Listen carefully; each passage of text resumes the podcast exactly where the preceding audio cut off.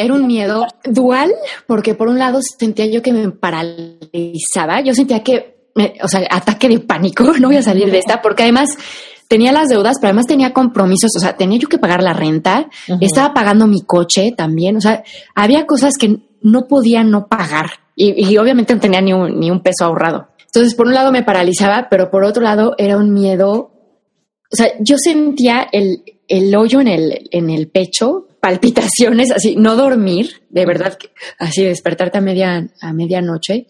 Y, y, y, te digo dual porque por otro lado también me activaba a, a ver, entonces enfócate, acciónate, qué vas a hacer, cómo le vas a hacer, qué ideas tienes, haz una lluvia de ideas, ¿no? ¿Qué vas a, un mapa mental. Y, pero, pero sí, sí te puedo compartir que era un miedo, siento que como muy fundamental. Estás en Reinvéntate, un espacio para ser quien quieres ser. Deja todo lo que te estorbe atrás y haz espacio para lo que viene. En este podcast vas a escuchar temas de amor, familia, cuerpo, salud, emprendimiento, dinero, espiritualidad, todo aquello que marca tu vida.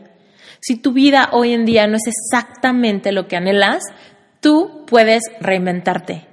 Acompáñame en estos episodios.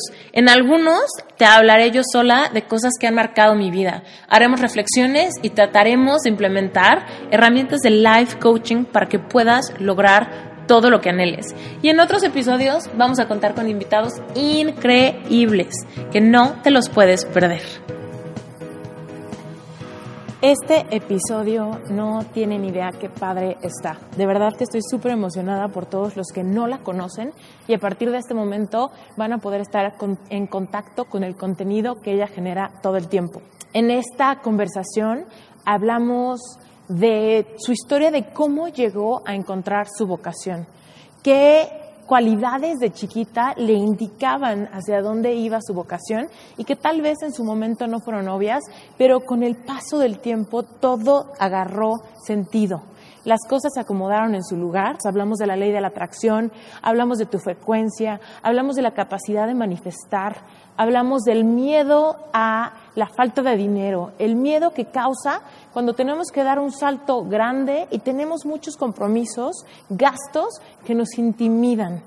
Hablamos también de problemas familiares, cómo superarlos, cómo darle la vuelta a algunas limitantes que tal vez nos afectan emocionalmente.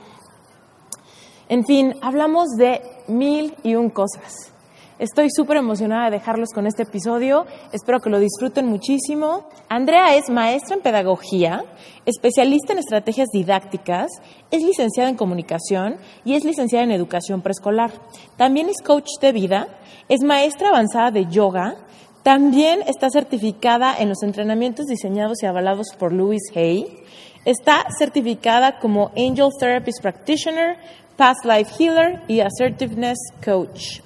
También es sacerdotista, iniciada por Sienna Sherman y Ashley Turner. Y bueno, pues, ¿qué les digo? También está certificada por Oneness University en India y es maestra de meditación certificada por Jivan Vinod en entrenamiento Samas, Samasati Teachers Training. Híjole, fue un trabalenguas, pero bueno, seguramente ya agarraron la onda de que de verdad Andrea sabe de lo que habla, ha invertido muchísimo tiempo, esfuerzo en su preparación y sigue siendo una persona súper empática de la que seguramente van a aprender muchísimo en este episodio. Bueno, pues estoy feliz de que hayas aceptado estar acá porque déjame decirte que soy fan tuya desde hace no sé cuánto tiempo, pero muchos, muchos, yo creo que como más de tres años. Ay, qué Sí. Gracias. Y entonces me encantó la posibilidad de, invitarte y no solamente invitarte, sino que hayas contestado rápido y que me hayas dicho que sí, luego, luego, está padrísimo. Sí. emocionada de esta plática. Sí, yo también. Creo que, creo que es algo que, que, que, sí se requiere y que Latinoamérica está súper hambriento. Entonces, qué maravilla y qué padre que estés haciendo esto. Estoy, yo también estoy muy feliz de estar acá. Eh, súper. Bueno, pues primero que te voy a interrumpir varias veces, te voy a sacar todo el jugo en esta hora que tenemos juntas. Pero primero que nada, para aquellos que no te conozcan, dinos, cuéntanos qué haces, a qué te dedicas hoy en día. Ok, perfecto. Pues actualmente me dedico a bloguear. Eh, tengo un blog tanto con B labial, ¿no? Escrito como, como en video. Y, y, a través de eso escribo un montón. Estoy actualmente escribiendo un libro también. Y todo lo que hago, lo, o sea, ese es como mi día a día, pero también me dedico a impartir cursos en línea. ¿no? Eh, hace, hace un par de años, bueno, no estuve el año pasado, también los daba presenciales, pero en este momento ya estoy solo dando cursos en línea y todo lo que tenga que ver, creo que si me tuviera que definir, me definiría como una em, inspiradora. ok de personas para que contacten con ellos y desde ahí ejerzan un estado de abundancia integral. y, abundancia en todo el sentido de la palabra, no solo en términos económicos, que muchas veces es como lo primero que nos imaginamos, pero realmente en, en, todo, en paz interior, en salud, en ideas, en oportunidades, obviamente en prosperidad económica también, pero como que ese, ese es mi, mi idea principal. Lo hago mucho a través de prácticas espirituales y contacto con ángeles. Em, y, ya, básicamente, hacia grandes rasgos es eso. Ok. Oye, y cuéntanos, cuando eras chiquita, ¿a qué pensaste que te ibas a dedicar? Siempre, que, siempre creí que iba a ser maestra. Y de hecho, así todos mis juegos tenían que ver con dar clases y tenía mi pizarrón y acomodaba todas mis muñecas eh, y eran mis alumnas, ¿no? Entonces tenía, tenía como esa, esa visión y la otra era que iba a ser locutora de radio. Mm. Así que tú de alguna forma estás cumpliendo mi sueño con el podcast. Sí, porque, y me grababa y, y esas cintas se perdieron. Me daría muchísimo gusto como poder escuchar porque me grababa horas mi programa de radio y todo eso. Entonces, tenía como esas dos pasiones. Órale, está increíble. Pues, y también ahorita, pues eres maestra de la era moderna, pero lo eres, ¿no? Sí, de alguna forma sí. Siempre he estado eh, eh, como muy en boga. Di clases así como en escuela formal muchos años. ¿De y ahorita estuve, he estado, no, Esther, he estado en todos los años. así, lo, la mayoría el tiempo estuve nueve años dando clases en jardín de niños. Les daba, yo era la maestra de inglés, ¿no? La misa de inglés. Y entonces, eh, así como la mayoría estuve en grados así como Kinder 1 y Kinder 2. Em, y luego, pero también di clases muchos años en, a nivel licenciatura en universidades. Entonces, estuve con los niños más pequeños y con los niños más grandes. Em, en las carreras de, estuve muy metida en pedagogía y en ciencias de la comunicación. Y y, pero también eh, tuve un periodo en el que di clases en prepa y también en secundaria y también en primaria. Entonces realmente he estado, o sea, sí el tema de, de dar clases y de estar frente a grupo ha estado siempre, siempre, siempre formando parte de mi vida. Siempre ha sido como algo importante. Y después pues ya con grupos en términos de desarrollo espiritual y eso, pero el, el estar frente a grupos siempre se, se ha dado, ¿sabes? Incluso ni siquiera buscándolo, se, se da.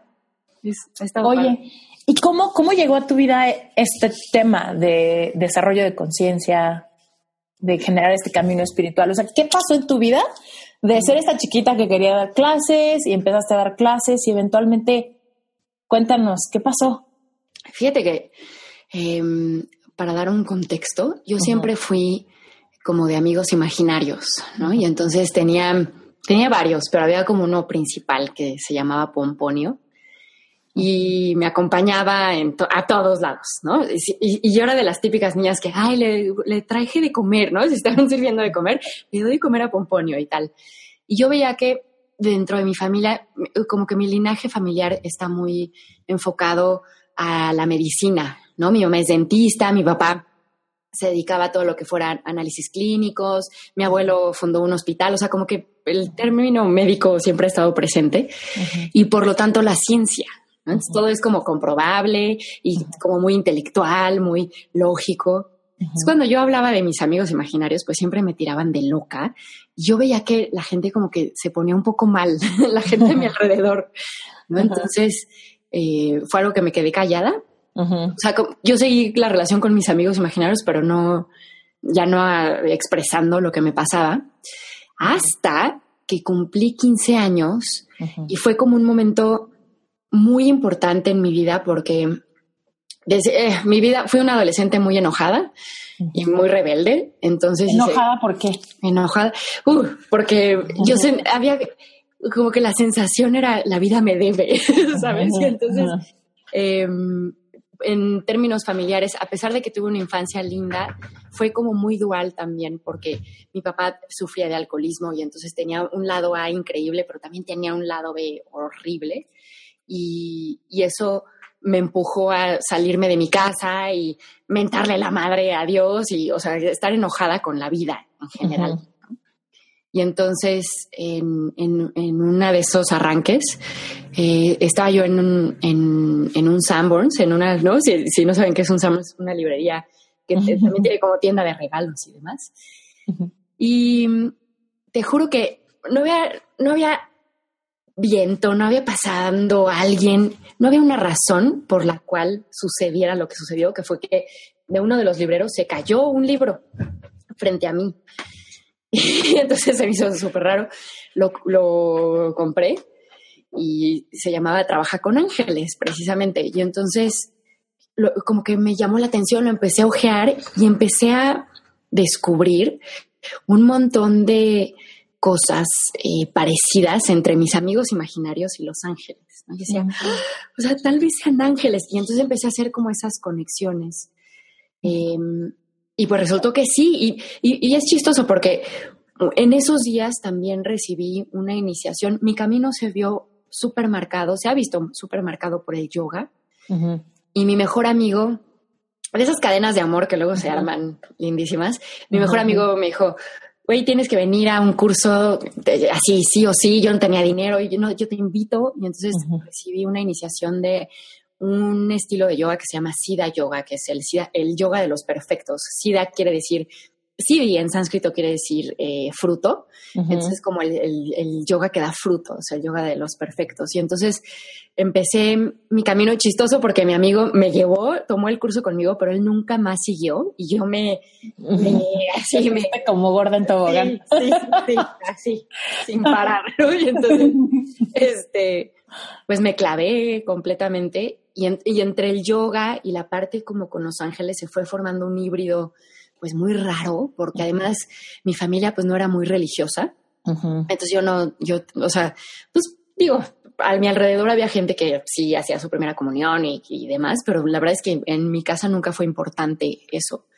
Uh -huh. y, y entonces se empezó a hacer un híbrido, te digo, entre la espiritualidad que ofrecía el yoga y lo que yo iba aprendiendo de los ángeles. Y así se fue marcando y de repente llegaron los libros y más maestros y cursos y me mantuve dentro del closet años. Realmente salí, eh, ¿no? Como hablar de oh, los ángeles o la espiritualidad y tal, hasta que tenía como 26 años, una cosa así. ¿Qué te mantenía dentro del closet? ¿Cuáles eran los, las creencias limitantes o los miedos a, a agarrar el, tu lugar? El timón, sí. sí. No, bueno, tenía miles. Uno de ellos era, la gente ya no te va a querer. ¿No? O sea, van, van a, ahora sí van a comprobar que sí estás loca y entonces no vas a tener amigos, tu familia te va a decir que es que, que, y luego, como te digo, era una cuestión más como científica, el, uh -huh. el, entorno familiar. Yo decía, si les salgo con esto, van a decir que estoy loca, ¿no? O sea, ahí viene la esquizofrénica, ¿no? Entonces, sí. Eh, pues como que no, me daba mucho miedo. O sea, la creencia limitante que puedo identificar como más arraigada tiene que ver con ya no te van a querer, uh -huh. te vas a quedar sola, todo el mundo te va a rechazar, es peligroso si tú dices esto, ¿no? Porque ya socialmente te vas a, a aislar. Te van a desterrar, sí, te vas a aislar completamente, uh -huh. ¿no? Entonces me daba, me daba un, muchísimo miedo, muchísimo miedo. Eso está cañón. Es sí. que aquí quiero hacer un paréntesis, porque luego como que nos cuesta trabajo bien identificar los miedos y luego vemos que nuestros miedos también nos da pena aceptar que nos da miedo X cosa, ¿no? Sí. Así como de, no, o sea, estoy en el closet, pero no quiero decir por qué me da miedo estar en el closet, porque medio sé que es una locura mi miedo, pero de todos modos ahí está. Y ah, es como un círculo vicioso ¿no? en el que podemos caer cuando tenemos como algo que nos apasiona, pero nos da miedo, pero nuestra creencia nos da pena. Ah. Sí, sí. Y, y, ¿sabes qué es lo peor de todo? Yo creo mm. que la mente nos dice que somos a los únicos a los que nos da miedo, ¿no? Todo el mundo es súper seguro, todo el mundo no tiene que lidiar con esto que a mí me pasa y solo me pasa a mí, soy el único, soy el bicho raro y veo a todos los demás tan felices y tan plenos y tan llenos de seguridad y yo estoy aquí muerta de miedo, ¿no? Entonces, sí, es espantoso, nos, nos cuesta mucho trabajo aceptarlo y, y, algo de lo que yo vengo a trabajar en, en esta vida es precisamente la aceptación, el aceptarme a mí sin, porque una de mis tendencias es decir, ay, bueno, si Esther me quiere, entonces yo me puedo querer, ¿no? Porque Esther ya me puso palomita y entonces quiere decir que sí valgo.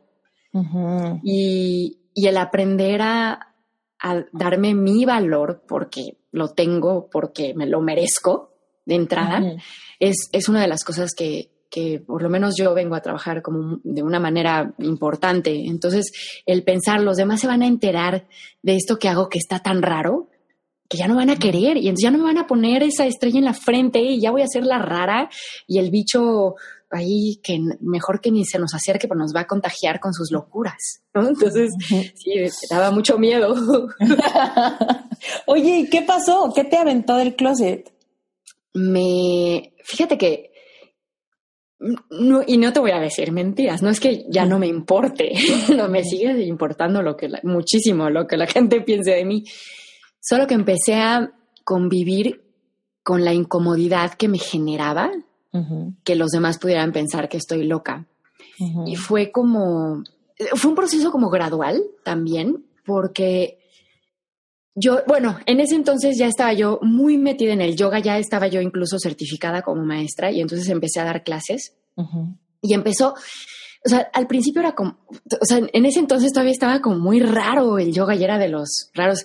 O sea, yo tenía, ¿no? Antes, cuando empecé con, con las clases y demás, tenía un novio que me acuerdo que su familia decía, güey, o sea, sí yoga, qué mal, mejor que se ponga a rezar, ¿no? con cosas raras. Entonces, todavía era, ahorita ya dices yoga y está hasta como de moda y es raro que no hace. Ahorita eres cool. Ajá. Antes era como New Age y raro. Exacto, ¿no? Estos de hippies locos. Ajá. Eh, no. Entonces, em, como que poco a poco empecé a. O sea, el tema de Los Ángeles todavía no lo, no lo abrí por completo, sino que empecé a, a tomar el yoga como pretexto ah, pues es normal meditar, es normal contactar con una energía más grande, ¿no? Y para mí siempre ha sido muy importante ser como muy inclusiva. Entonces, si tú le quieres llamar a esa energía es, amor o si te conectas con alguien en específico, que quieres decir Buda o Jesús o Kuan Yin o como sea para ti, e, era algo que yo, yo sentía que me ayudaba a acercarme a los demás, ya que los demás no me vieran como la tan rara, sino que, ah, bueno, pues yo, yo puedo conectar con eso. Y, creo que eso fue lo que fue permitiendo que yo me abriera cada vez más, ¿no? El yoga. Y obviamente cada vez era más normal, ¿no? Hacer yoga. Entonces, eso, eso abrió camino y, y, con el tema de Los Ángeles se fue dando, o sea, como que me aventé.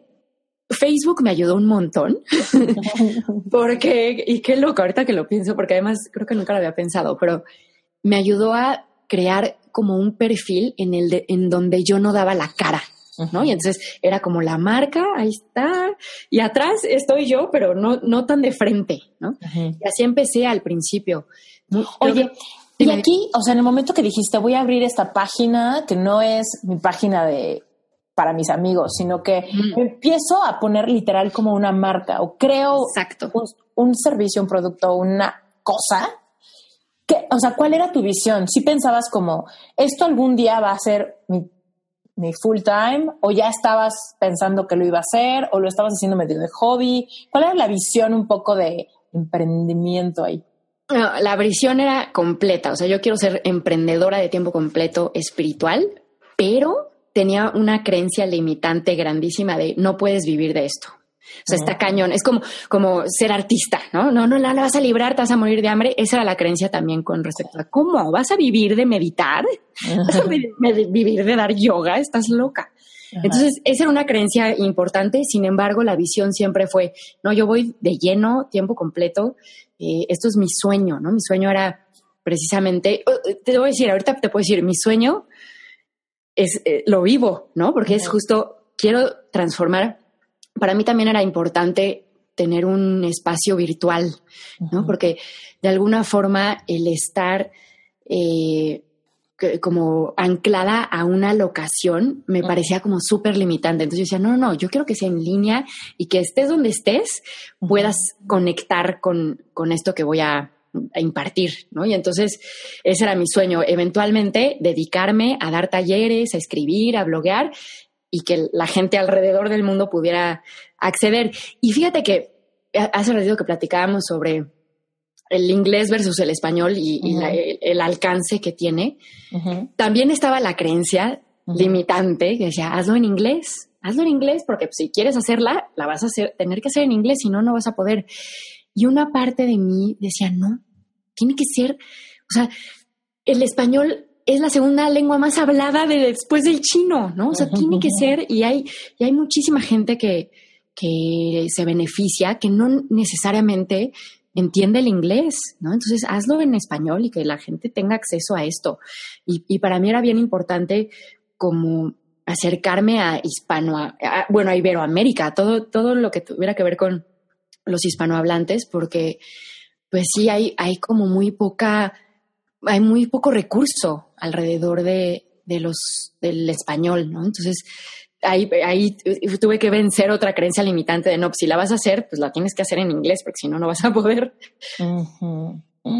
Sí, entonces así se ha dado. Oye, y en ese momento que dijiste, ya, abro mi, mi hasta que lo haces Facebook Official, ¿no? Ahí hay como un parteaguas. Ahí, por ejemplo, en tu vida personal, ¿qué estaba pasando? ¿Tenías novio, no? Familiarmente, ¿cuál era el escenario? Em, estaba, estaba yo casada con mi ex esposo. Ah, ok. Em, mi relación con mi papá estaba fatal. Teníamos varios años de, pues, prácticamente no hablarnos más que, o sea, en el cumpleaños, o sea, lo, necesario. Y, y eh, era muy raro porque económicamente estaba fatal también. Había como mucho proyecto y mucho sueño, pero no había recurso. Y, además tenía yo varias deudas, entonces, o sea, eh, como que mi vida estaba en, en, un momento como muy raro, porque además eh, estaba yo casada en ese momento, pero yo ya sabía que yo ya no quería estar casada, ni él, ¿no? Entonces también estábamos como en ese proceso de, de transición de la relación. Y a nivel físico estaba yo sufriendo de una sinusitis crónica que me tenía con dolores todo el día. Entonces era una época, fue una época, o sea, me acuerdo y digo, qué mm. padre que me atreví a pesar de todo el relajo que estaba alrededor. Pero pues sí, mi vida era un caos completamente. Me encanta que nos cuentes esto, porque hay mucha gente que de repente a mí me dice, es que tengo un proyecto, pero ahorita necesito primero estabilizarme. O primero necesito organizar estos problemas o, o cerrar este ciclo o, no sé, ponerme a cuentas con tal persona o con el banco o con quién sabe quién, antes de dar un paso hacia este sueño que quién sabe si pegue, ¿no? Sí, y la verdad es que, ay, perdón, y me ibas a no, decir. ¿Qué le aconsejarías a alguien que esté así, que diga, es que familiarmente, económicamente, personalmente, salud, ¿no? Estoy sí, sí, ahorita incómodo. ¿Cómo puede ser que este sea el momento en el que aparte me echo otro saquito al hombro? yo lo que les diría es atrévanse, porque sabes, la, la idea de hasta que esté listo voy a atreverme a emprender o a realizar este proyecto o llevar a cabo este sueño, es una ilusión total. Nunca vas a estar listo. Nunca vas a tener el momento perfecto, nunca vas a tener ah, ya, la suficiente estabilidad en todas las áreas de mi vida. No, siempre estamos transformándonos, siempre estamos creciendo. Entonces, yo te diría que el mejor momento para emprender algo es ahora, es cuando tienes las ganas, cuando tienes la motivación, todo lo demás mm.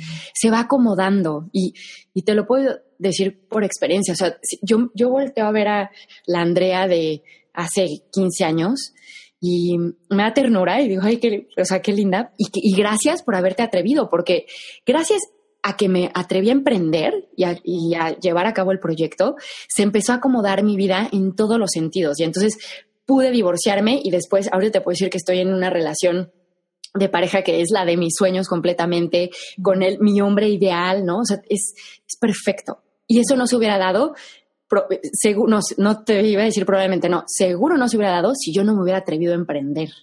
De la misma forma que pude empezar a, a, empezar a liquidar mis deudas, como pude empezar a tener espacio y tiempo para dedicarme a mi sanación física, ¿no?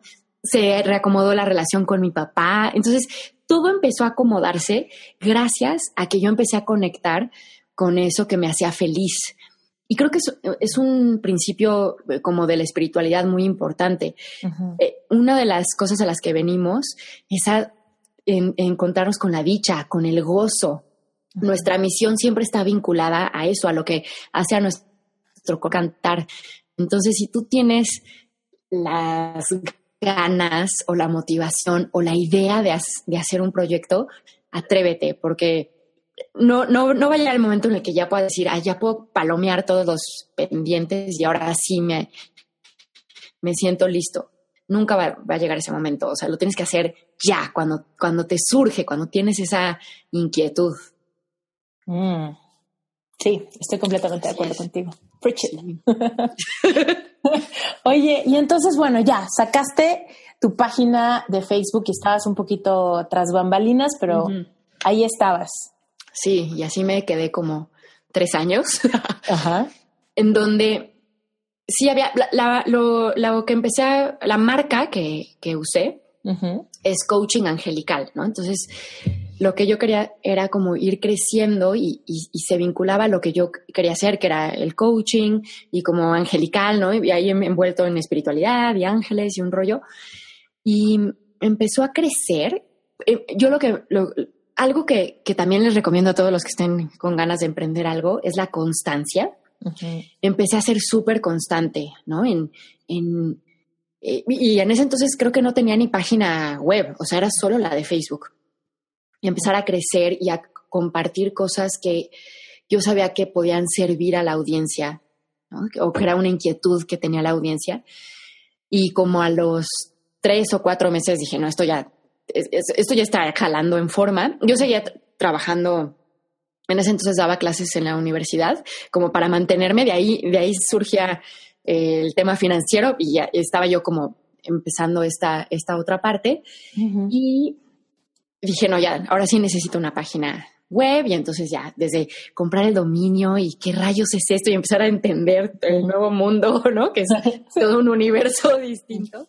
Sí. Y como a los seis o siete meses, dije, no, o sea, esto ya, me voy a lanzar, sigo con las deudas, uh -huh. pero me vale gorro. Y lo que dije, como yo sabía que no me iba a atrever a dar el salto a renunciar uh -huh. a mi trabajo, uh -huh. lo lancé al universo. Le dije, querido universo, si esto es para mí, necesito tu ayuda y necesito que me empieces a cerrar las puertas a nivel laboral para que no me quede otra más que dedicarme de lleno a esto. Sí.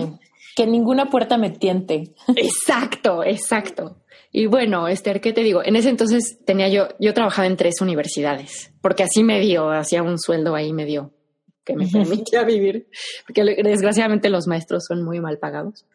Uh -huh. Y entonces, primera universidad, así, en el TEC de Monterrey cambian los, eh, como las reglas, y entonces yo, mi licenciatura es en ciencias de la comunicación y tengo una maestría en pedagogía. Y la regla era tu maestría, y en el TEC daba yo clases de, en la carrera de comunicación. Uh -huh. Entonces la, la regla cambia, tu maestría tiene que ser en el tema de la licenciatura en la que estés impartiendo. Y entonces como mi maestría era en pedagogía, ya no, ya no podía yo dar clases en la licenciatura en comunicación en el TEC, ¿no? Entonces me habla mi jefe. Se cerró la puerta. Se me cerró. Me dijo, cambiaron estos estatutos, qué pena, no, no tenemos carrera de pedagogía aquí, sí. chao. Entonces, en ese momento dije, ¡Ah! ahí viene, ya lo pedí, y, y, te juro que hubo una parte de mí que dijo, ay, mejor ya no. Porque, dije, no era tan en serio. Exacto. dije, ya lo pedí, ya me lo están cumpliendo, y oh my God, qué miedo. Uh -huh. Pero bueno, pues esa fue la primera puerta que se cerró. Y, y, te estoy hablando de en una cuestión de 15 días. Uh -huh. En la siguiente universidad cambiaron de director de carrera en la, en la NAWAC igual, no, pues las materias que tenías tú, viene un profesor que es una eminencia de no sé dónde y pues chao, ¿no? Y entonces también me quedo sin materias en la náhuac. Y yo decía, oh my God, ya nada más me queda una, ¿no? Y entonces resulta, en eh, la tercera universidad era la Universidad Iberoamericana y estaba yo dando clases ahí en la carrera de pedagogía. Tenía yo como cuatro o cinco materias, todas de primer semestre. Y entonces me dice el director de la carrera, mi jefe, Andrea, no lo vas a creer, pero jamás había pasado esto en la historia de la Ibero. No tenemos inscritos para primer semestre. No hay nadie. Entonces, no va a haber, no vamos a abrir el semestre y por lo tanto, pues tú no tienes materias, ¿no?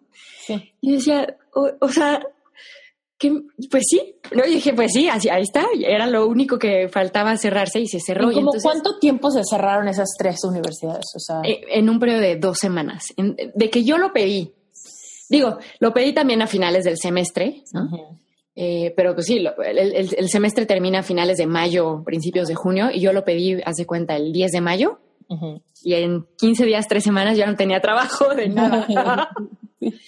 Entonces, me acuerdo que con todo el miedo del mundo dije, pues ya no, ahora, ahora sí, no me queda de otra. Y Oye, y cuéntanos, cuéntanos una cosa, ¿cómo se siente ese miedo? Porque mucha gente es como, bueno, o sea, ella dice que tenía miedo, pero lo mío, eso sí estaba más perro, ¿no? Lo mío sí es distinto. Entonces, dinos, o sea, realmente, ¿cómo, ¿cómo se siente ese miedo para que la gente pueda identificar? Era un miedo. En tu historia. Dual, porque por un lado sentía yo que me paralizaba, yo sentía que, o sea, ataque de pánico, no voy a salir de esta, porque además tenía las deudas, pero además tenía compromisos, o sea, tenía yo que pagar la renta, estaba pagando mi coche también, o sea, había cosas que no podía no pagar. Sí, que no te esperan. Sí, ¿no? Que decía, ah, bueno, pues hago esto, no. Y, obviamente no tenía ni un, ni un peso ahorrado. Em, entonces, por un lado me paralizaba, pero por otro lado era un miedo, o sea, yo sentía el, el hoyo en el, en el pecho palpitaciones, así, no dormir, de verdad, así despertarte a, media, a medianoche. Y, y, te digo dual porque por otro lado también me activaba a, a ver, entonces enfócate, acciónate, qué vas a hacer, cómo le vas a hacer, qué ideas tienes, haz una lluvia de ideas, ¿no? ¿Qué vas a, un mapa mental. Y, pero, pero sí, sí te puedo compartir que era un miedo como muy, siento que como muy fundamental. ¿Quieres tener más dinero? Sinceramente, voltea y ve a tu alrededor. ¿Qué harías si tuvieras más dinero? ¿Qué harías si tu panorama financiero pudiera cambiar completamente? ¿Cambiarías de trabajo? ¿Comprarías esa casa? ¿Viajarías? ¿Ayudarías a tu familia ¿Ayudarías a otros? ¿Qué harías? Te voy a decir una cosa muy importante. Mucha gente tiene miedo a hablar del dinero porque parece de mala educación. Te quiero invitar a que hagas un challenge conmigo.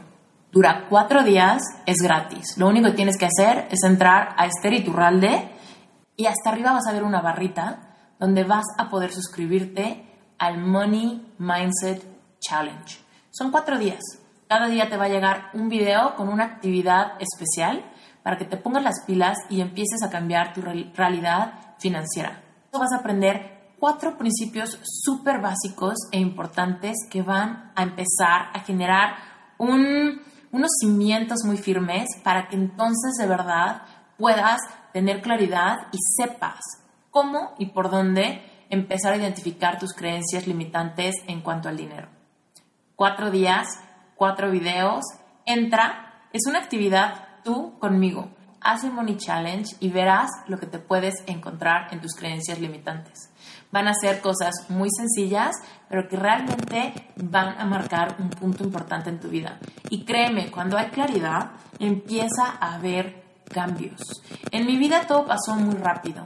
Con un libro, con una frase, de repente me cayó el 20 de que yo podía tener el control de mis finanzas, de que mi realidad económica no era un castigo divino, ni era culpa del país, de la cultura o del presidente. Me di cuenta que realmente yo podía tomar el control de mi lana si simplemente me atrevía a hacerme responsable, a cambiar mi realidad. Te invito a que empieces con el Money Challenge. Cuatro días, tú conmigo, regístrate en esteriturralde.com. Digo, obviamente no me quiero comparar con alguien eh, que esté viviendo una situación extrema, ¿no?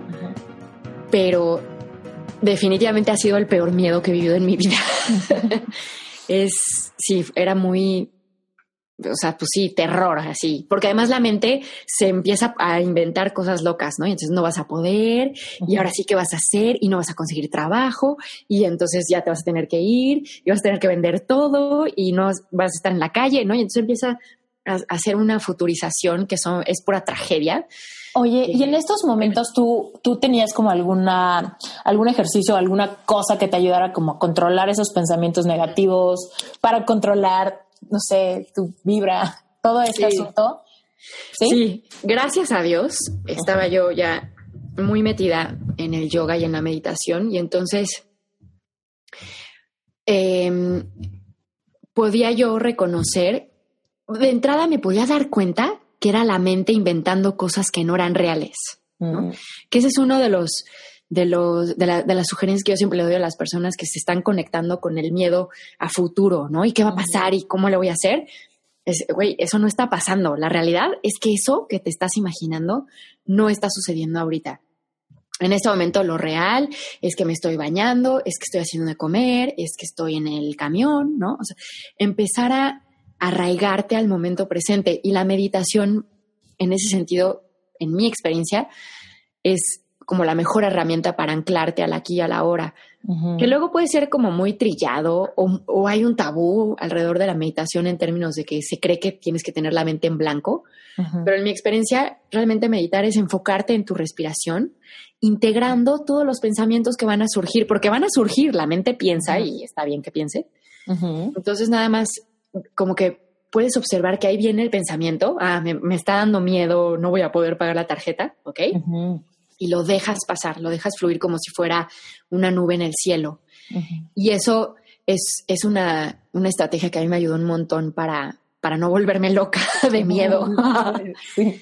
Y la oración también, si te conectas con algo más, más grande que tú, y no tiene que ser algo vinculado a la religión, o sea, la naturaleza, el sol, el amor, eso, eso también te ayuda a sostenerte, ¿no? Y, a mí me gusta hablar mucho del universo porque el universo es un lugar muy grande que se autoordena, ¿no? O sea, es, un lugar que sabe crear galaxias, que sabe mover planetas, que sabe que, la Tierra tiene que hacer ciertas cosas, que el Sol, que la Luna, etcétera. Entonces, siempre me gusta decir, pues, si el universo lo hace, pues, dale el beneficio de la duda, porque proporcionalmente asistirte a ti en crear el empleo de tus sueños o el ir mm. a emprender algo nuevo está más fácil que hacer una galaxia.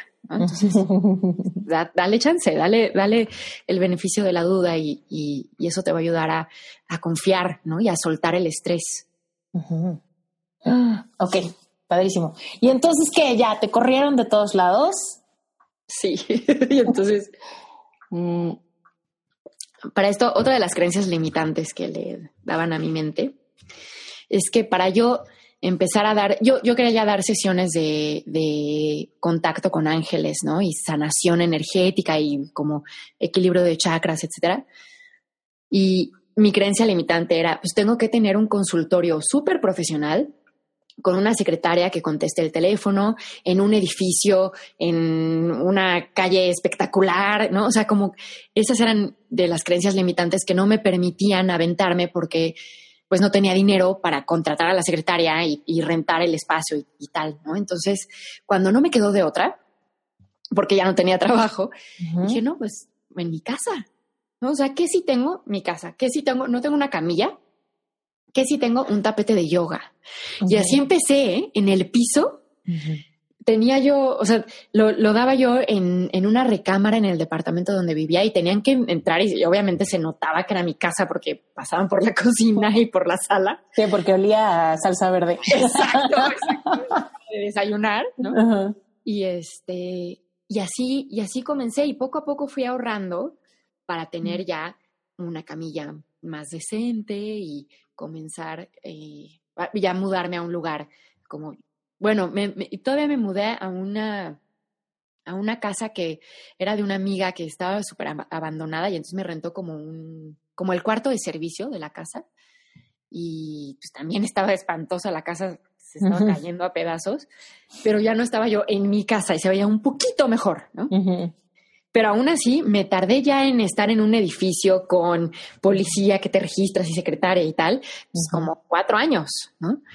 y, y la verdad es que algo que, que aprendí como emprendedora es que la gente va por ti, no va por dónde estés ni por la infraestructura que tengas. Claro que evidentemente entre más profesional sea tu infraestructura, pues mayor calidad y por lo tanto también mayor utilidad vas a tener de, lo que estés haciendo. Pero para empezar, está bien empezar con lo que tienes, con lo que hay.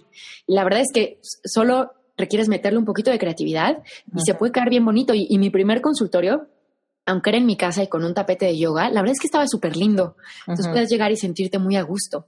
Entonces, una vez más, no requieres estar ya listo con todo eh, preparado para aventarte. El chiste es que te avientes. Cañón. Sí, súper. Oye, y entonces, ¿en qué momento de repente volteaste y viste tus redes sociales y dijiste, oye, esto está jalando muy bien, ¿no? Hay mucha respuesta, mucho engagement de la gente. ¿Eso cómo se dio y qué impacto tuvo en tu, en tu seguridad o tal vez en, no sé, este sentido de responsabilidad o cómo estuvo? Sí. Fíjate que se dio mucho, yo seguía escondiéndome detrás de coaching angelical.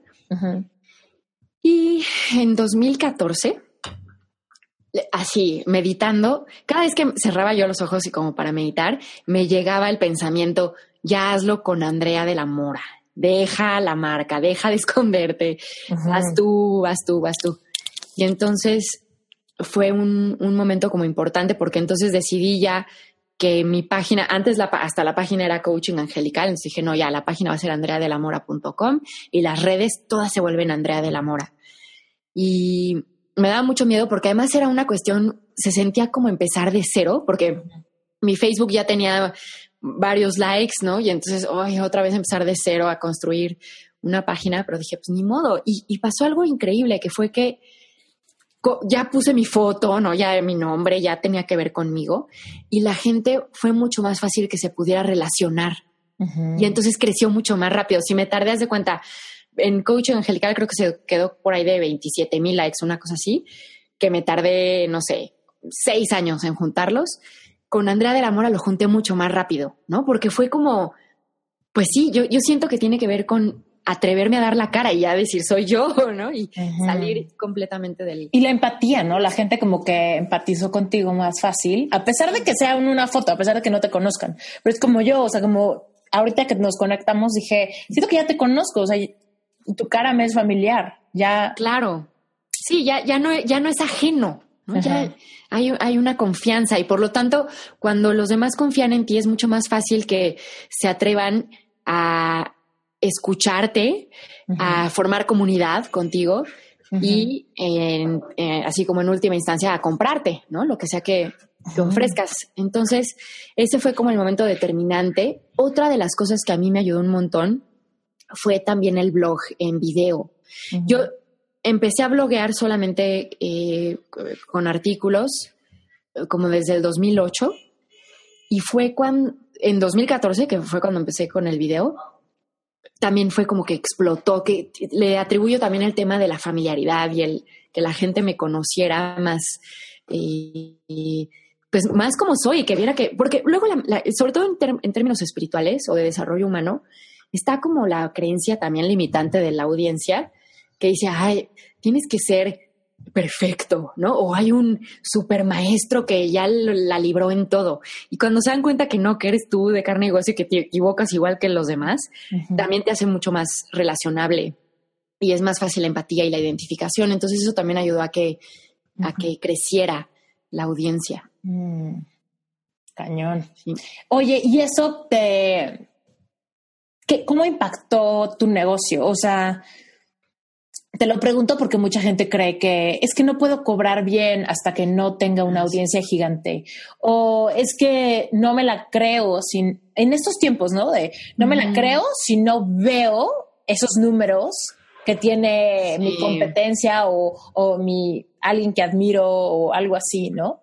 Y luego de repente yo también digo, bueno, pues eso también se vuelve como una meta inalcanzable, ¿no? Porque eventualmente siempre vas a tener con quién compararte hacia, hacia arriba. O sea, siempre va a ser como un, bueno, ¿qué, ¿quién dice cuántos miles son suficientes? Sí. Y no hay llenadera, porque, ah, ya llegué al millón. Ah, pues ahora quiero millón y medio, ¿no? Y el de al lado ya tiene dos millones. Entonces yo tengo, entonces nunca hay llenadera. Es, es como eh, estar en el, a los burritos que les ponen la zanahoria delante y entonces estás tratando de alcanzar una zanahoria que nunca vas a alcanzar.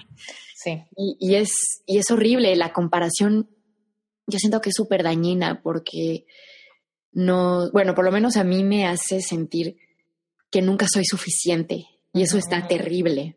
Entonces, eh, impactó de, de, muchas formas. Yo también tenía la creencia limitante. Eh, no, no solo era no voy a poder vivir de esto, sino no está bien que cobre de, por esto, ¿no? Porque, ah, como la espiritualidad. Y una de mis maestras me decía, a ver, pero dime una cosa, ¿tú te preparaste? Sí. ¿Te costó prepararte? Sí. ¿Estás rentando un lugar? Sí. ¿Te cuesta? Sí. Y empezó a hacer como toda la lista de lo que yo le invertía. Me decía, ¿y entonces por qué no tienes derecho a, pagar, o sea, a, tener un, ingreso que te permita no solo em, eh, solventar los gastos que genera que tú tengas tu negocio, sino que puedas tener una utilidad? Y, me dejó pensando muchísimo. Y, algo que ahora enseño mucho con la gente, tengo un, un curso justo de emprendimiento holístico y les, les, algo que les digo es, si tú no te dedicas al 100% a esto, que eso implica cobrar y ganar y vivir de esto, es como que acudieras a un médico que solo da consultas dos veces a la semana porque tiene que tener un trabajo fijo que lo mantenga, ¿no? Entonces dices, no, pues ¿con quién te vas a ir? Con el que se está dedicando de lleno y que de esto vive y que lo, lo, vive ocho horas al día y que es su zona de expertise, o el que solo le dedica los fines de semana porque tiene un trabajo del cual vive. No, pues no te vas con el experto, con el que le, está inmerso todo el, el, tiempo en ese trabajo. Y eso también fue, algo que me empezó a ayudar a transformar esas creencias limitantes. ¿Y ¿Cómo le haces? Cuando identificas una creencia limitante, más o menos, ¿cuál es tu proceso de decir, ok, ahí está, la veo? Sí. ¿Cómo la cambio y la reemplazo por una creencia empoderadora? Primero, eh, creo que lo más difícil es verla, ¿no? Y cachar esa, hoy tengo esta creencia limitante. Entonces, el primer punto es estar muy atento a autoobservarte, ¿no? Y sobre todo a lo que piensas, esos pensamientos recurrentes, todos esos, híjole, no voy a poder, o qué miedo, o está muy difícil, todo lo que tenga que ver con no soy suficiente o tengo que cambiar esto para poder hacer lo otro, todo lo que implique carencia o no aceptación. Entonces, una vez que ah, observas eso en ti, a mí lo que me funciona es apapacharme, porque luego, luego mi ego o mi mente me dice, no aprendes, ya deberías de estar en otro lado, ¿por qué sigues en esto? ¿no? Entonces, a ver, me voy a tratar con mucho amor, me perdono tener esas creencias, y aquí se está cruzando. me perdono tener esas creencias y, y no pasa nada. ¿no? ahí están, ya están, no puedo hacer nada, las, las permito que sean, dejo de rechazar que, o de creer, o de querer que no estén, porque ahí están, y ese es un principio de, conciencia plena, el aceptar lo que hay. Lo que hay es que me da pavor esto, o lo que hay es que me sigo comparando con esto, o lo que hay es que tengo la creencia limitante sobre esto.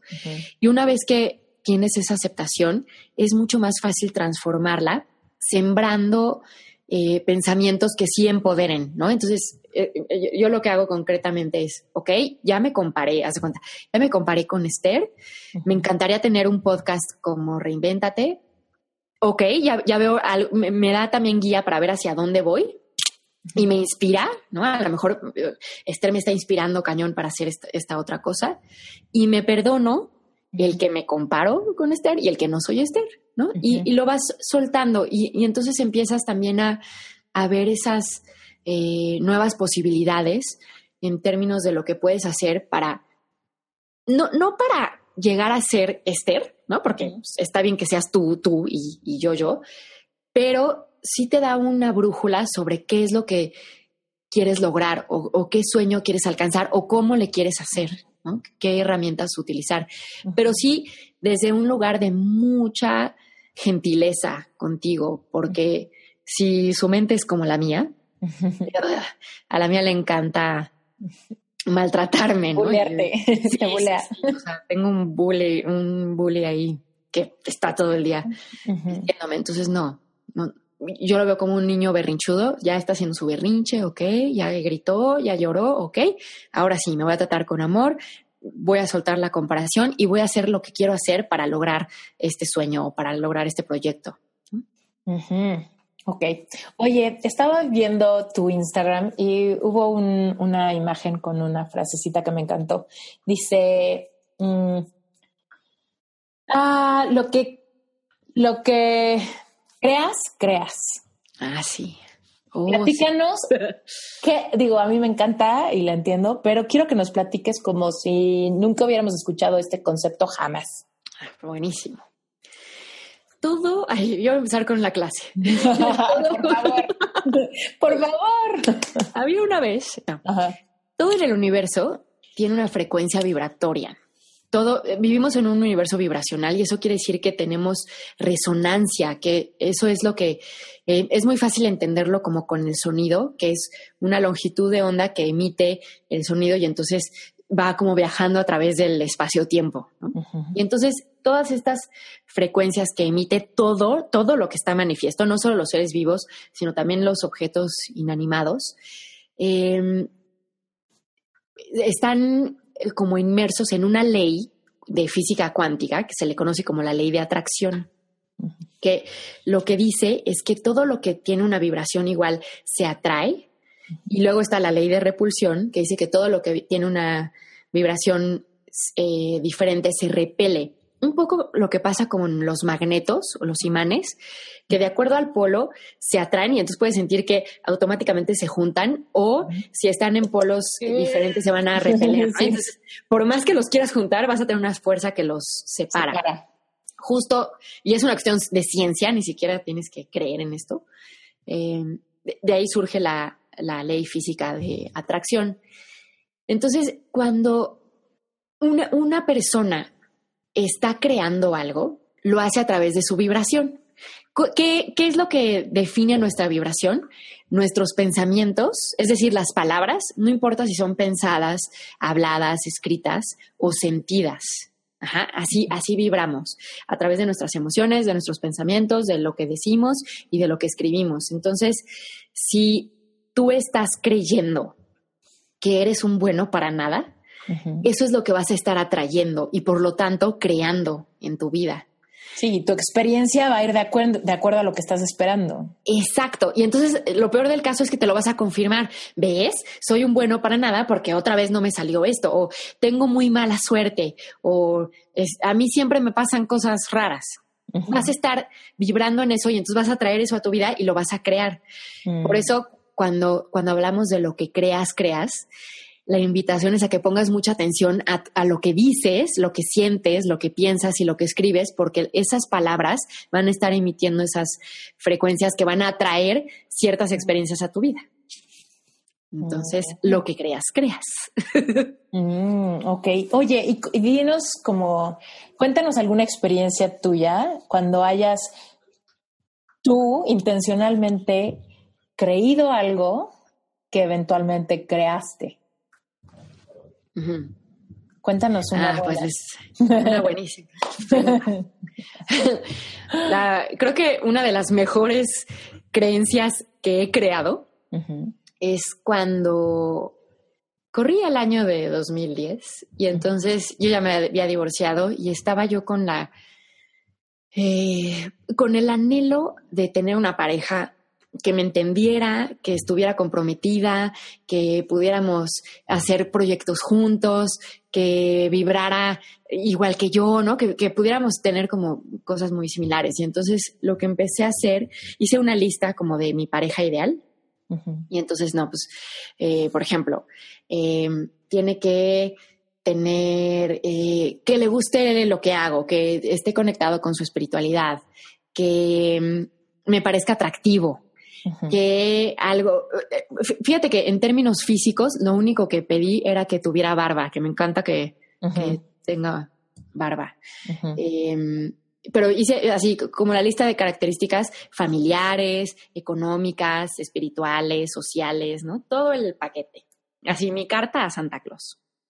Y entonces empecé a creer que había alguien que cumplía con esas características y que además estaba lo suficientemente cerca de mí como para que nos pudiéramos encontrar. Y entonces todas las noches yo lo que decía era, hombre de mi vida, estoy lista para conocerte, ayúdame a reconocerte y reconóceme. ¿No? Y, así me dormía. Antes de ah, dormir. Me encanta. Sí, antes de dormir eso es lo que decía. Ya estoy lista, ayúdame a reconocerte y reconóceme. Y ya. ¿no? Y entonces pues, empecé a salir con varios chicos y entre ellos eh, conocí a, uno que así como en la segunda cita yo dije, ay, este como que se parece al hombre de mi lista. Y, pero pues yo estaba como escéptica también en, términos de que no me quería como volcar, así de, es él, ¿no? O sea, tenía que irme más despacito. Y una de las cosas que puse en esa lista, y, y, hasta ahorita, hasta la fecha, Esther, no sé por qué lo hice, porque nunca lo había pedido, nunca me había llamado la atención, pero en esa lista puse que corra maratones. ¿Por qué? No sé, nunca había yo andado con un corredor. Suena cool. sí, eso es exacto, sí. cool y ya está. Y entonces, como en la tercera cita o algo así, que yo ya sospechaba que se parecía al hombre de mi lista, me contó que estaba yendo como a rehabilitación, que le habían hecho unas cosas en la rodilla y que estaba yendo al fisioterapeuta porque se había lastimado porque corría maratones y tenía que, estaba como recuperándose, ¿no? me acuerdo que oí, oí lo de corro maratones y decía, Dios mío, o sea, sí es él, o sea, sí es él. Ya, ya no me queda duda, ¿no? Y, y entonces fue como la confirmación perfecta que yo necesitaba para decir, es él y hasta la fecha es como de las cosas que más me emociona haber creído y creado, porque de verdad te puedo decir, puedo palomear todas las, las los puntos de mi lista eh, y, estoy viviendo una relación como muy plena y, siento que es algo que yo deliberadamente pedí y acerqué a, mi vida. claro, y si no hubieras creído primero que era algo algo posible para ti, el universo no va a ir en contra de ti, ¿no? Y decir, no, sí, tómalo. ¿Sabes? Como si no crees que existe, no reconoces las oportunidades, no estás receptivo, no, sí, no. estás abierto a sorprenderte, no, no nada. Nada. Y además vas a estar vibrando en duda. Entonces, esa duda solo va a traer hacia ti más dudas. Va a traer a alguien que igual esté como dudando. Exacto. Y entonces no, no, no va a funcionar de la forma que tú quieres que funcione, porque en primera instancia tú no te la estás creyendo. Mm, cañón. Sí, sí, sí. Ah, qué padre, qué bonita historia. Sí. Oye, y entonces cuéntanos, ahorita tus cursos, ¿cómo está el asunto? Si la gente se quiere enterar más de, pues, de tus productos, dónde los encuentran, qué hay. Todo está, ahorita básicamente eh, hay como cuatro ofertas importantes, ¿no? En términos de talleres. Uno es una certificación que tengo para personas que se quieren dedicar a, contactar con ángeles y con la sanación, el equilibrio de la energía y tal, eh, que es como la certificación de coaching angelical.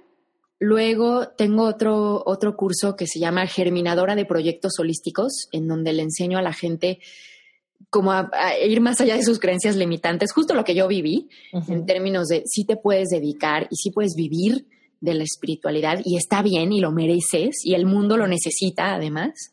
Entonces está ese otro taller. Luego tengo otro que se llama R de Abundancia, en donde eh, son ocho semanas en donde inyectamos toda la energía y toda la atención a que puedas manifestar abundancia en todas las áreas de tu vida. Y finalmente tengo una certificación también como maestro de meditación que la imparto precisamente con, con Omar Velázquez, mi pareja, que es instructor de meditación, entre otras cosas. Y para que, no solo para que tú puedas vivir la meditación como meditador, sino que también puedas instruir a los demás y ser una guía para, para, grupos o para personas eh, ya en sesiones individuales y, que puedas eh, orientar en procesos de meditación. Entonces son como esos cuatro, estos cuatro rubros importantes y todo lo encuentran en, en la página en www.andreadelamora.com. Ahí está la, como la oferta y, ahí pueden seguir en contacto. Todas las semanas comparto una gaceta con los blogs, tanto de coaching como de abundancia, entonces podemos seguir muy de cerquita con, con ese contacto. Va, en las notas del episodio voy a poner todos los links de todos modos, pero para la gente que nos escucha en Spotify, luego no pueden ver esas notas, entonces ah, claro. mencionarlo de todos modos.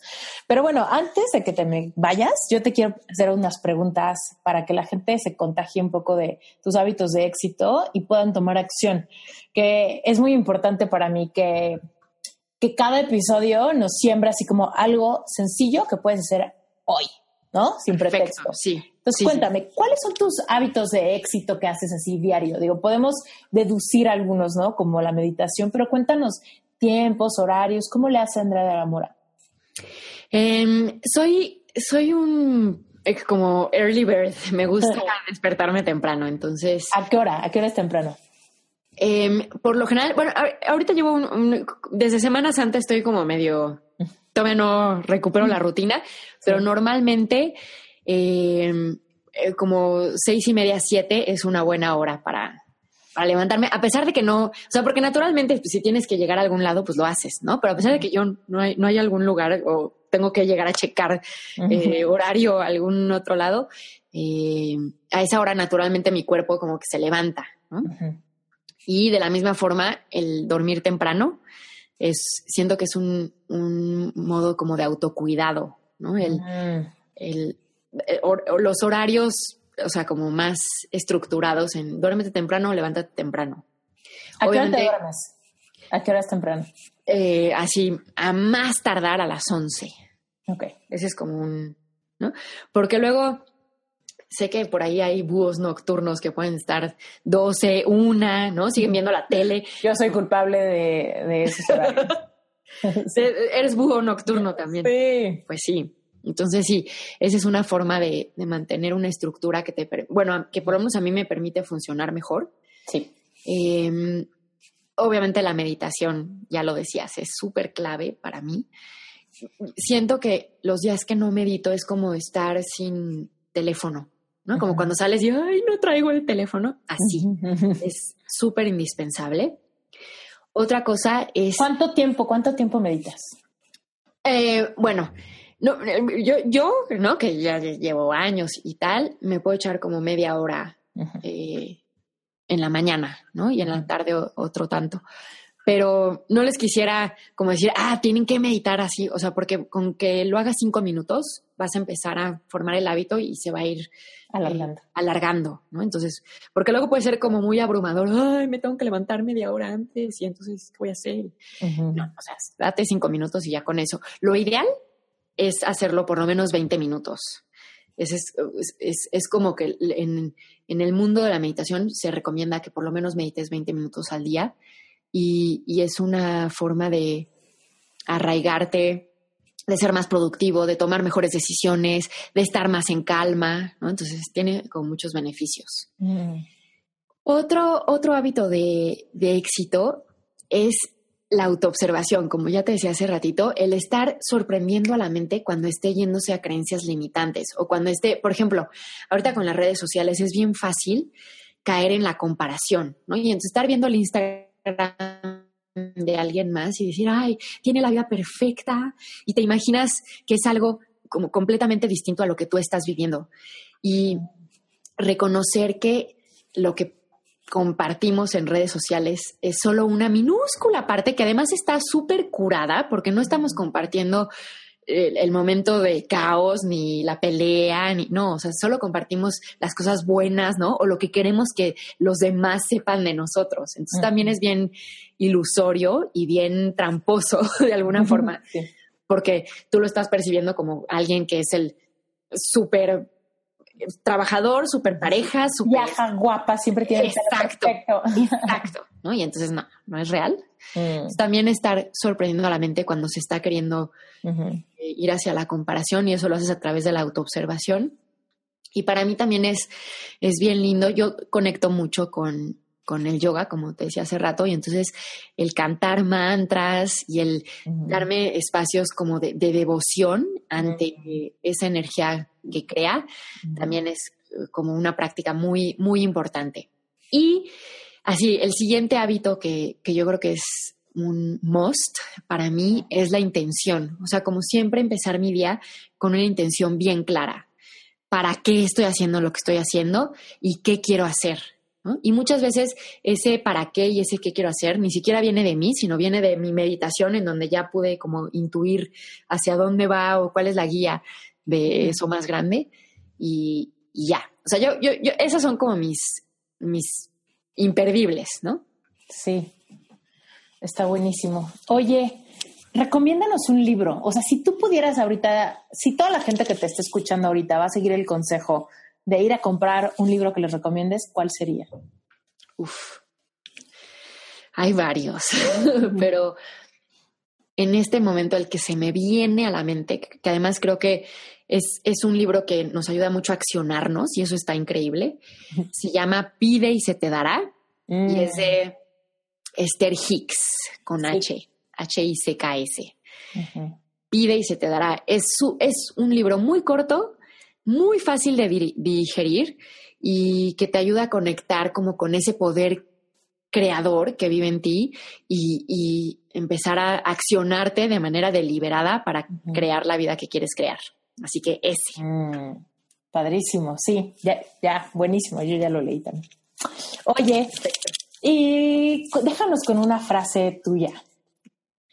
Ah, pues eh, así como mi frase con la que cierro todos los blogs, que me encanta, porque además siento que, que la creo de creer y la creo de crear. Ajá, ajá. es eres luz, eres amor, eres abundancia. Elige experimentarla en todas las áreas de tu vida. Muchísimas gracias. Está padrísimo. Ay, gracias a ti también. Dime, dime. ¿Qué sigue para tu vida? Ahorita, ¿qué quieres? ¿Qué estás planeando crear? Híjole, este, precisamente en este momento estoy en una transición importante. Eh, hay un montón de sueños, hay un montón de proyectos y estoy como aterrizando junto con Omar, como que qué viene, cuáles son las formas, cuáles son los tiempos, pero algo de lo que, de lo que es importante es como eh, eh, hace unos años hicimos un viaje a Asia que fue como muy eh, determinante en nuestras vidas y queremos regresar. Entonces, estamos como en eso y también eh, eh, como está la, idea de, o sea, y, y no solo la idea, sino también las ganas como de ya comenzar a bajar la idea de, de crecer la familia y probablemente em, abrirnos a la posibilidad de tener hijos, ¿no? Está también como esa parte. Que te digo, todo está como en el aire, todavía no, no, no aterrizamos nada. Eh, y a nivel profesional estoy escribiendo un libro que llevo meses, no, que meses, años escribiéndolo y entonces también ahorita mi enfoque va mucho hacia ya aterrizar ese, ese proyecto, porque además es algo que siento que ya está, nada más me hago, me sigo haciendo guaje, ¿no? Y me Lo sigo sigues, lo sigues sobando. Ah, exacto.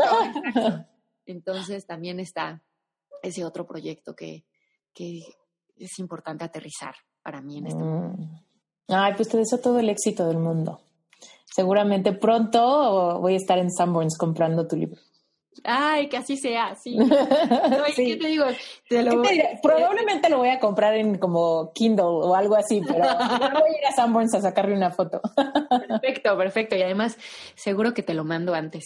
Eh, Kindle, entonces, este, sí, seguro, seguro. Es más, prométenos que vas a regresar a Reinvéntate cuando ya esté publicado tu libro. Ay, bueno, yo feliz, sí, ya. Es, es un hecho, ya. Es, es, es una cita. Sí. Más que prometido. Por aquí nos veremos y además, ¿no? Con la, con la promesa de que ya va a estar y, y, y además podemos regalar algunos ejemplares aquí. Va, hacemos una, Forme parte de la audiencia. dinámica o a ver Sí. qué se nos ocurre. Va. Sí, sí, sí. Estoy súper de acuerdo. Sí. Va.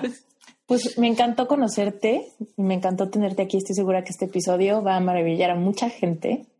Así que ya saben, Andrea de la Mora, Ahí seguimos muy en contacto. Y no, bueno, Esther, gracias por todo lo que haces, gracias por ser ese puente entre la gente que esté buscando el- la reinvención y, y estar como contactando con esa creatividad. Qué lindo todo lo que haces y es un honor estar aquí contigo.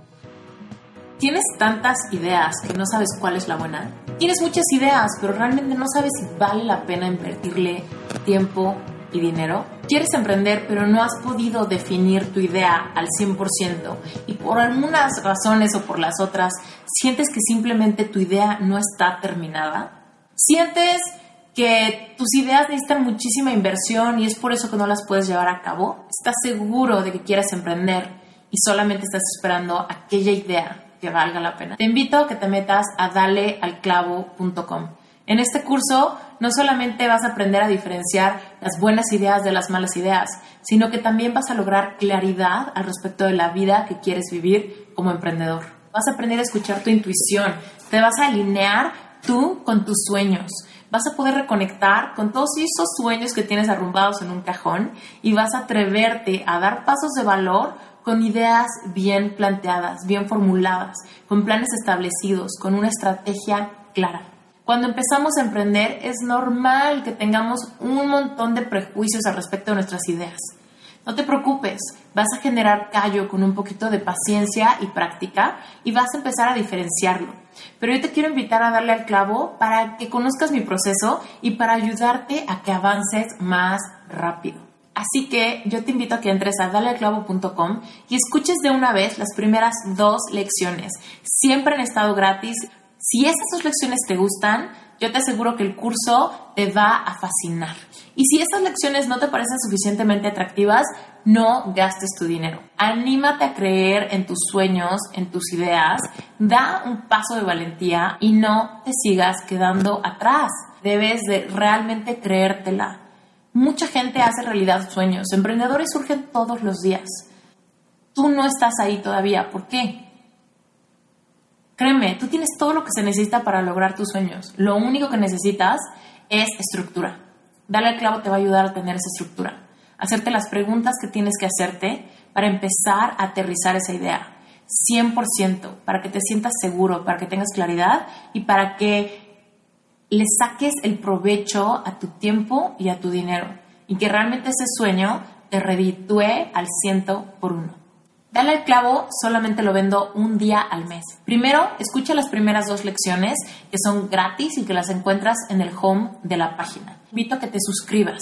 Te va a llegar una conferencia gratis que se llama 10 factores importantísimos para tu futuro y así vas a quedar en la lista de gente que quiere entrar en la siguiente generación. El curso va a revolucionar la forma en la que filtras tus ideas de ahora en adelante. Recuerda, solamente un día al mes se abre la tienda de Dale al Clavo y cada mes es sorpresa. Visita bien la página, lee los testimoniales, escucha las dos lecciones, no te vas a arrepentir. Y, por favor, a cumplir sueños. te mando besos. Nos vemos del otro lado. ¿Te gustaría ser soloprenur? ¿Te gustaría ser nómada digital? ¿Te gustaría tener la libertad de trabajar a tu manera, en tus proyectos, como tú quieras y realmente aportarle valor a la gente, pero descifrar la forma en la que puedes tener estabilidad económica para de todos modos disfrutar la vida desde donde quiera que estés? Te invito a que te suscribas en la página de Plan A Estoy a punto de empezar a liberar toda la información al respecto de Plan A Mastermind. Va a ser un espacio para un grupo selecto de personas decididas.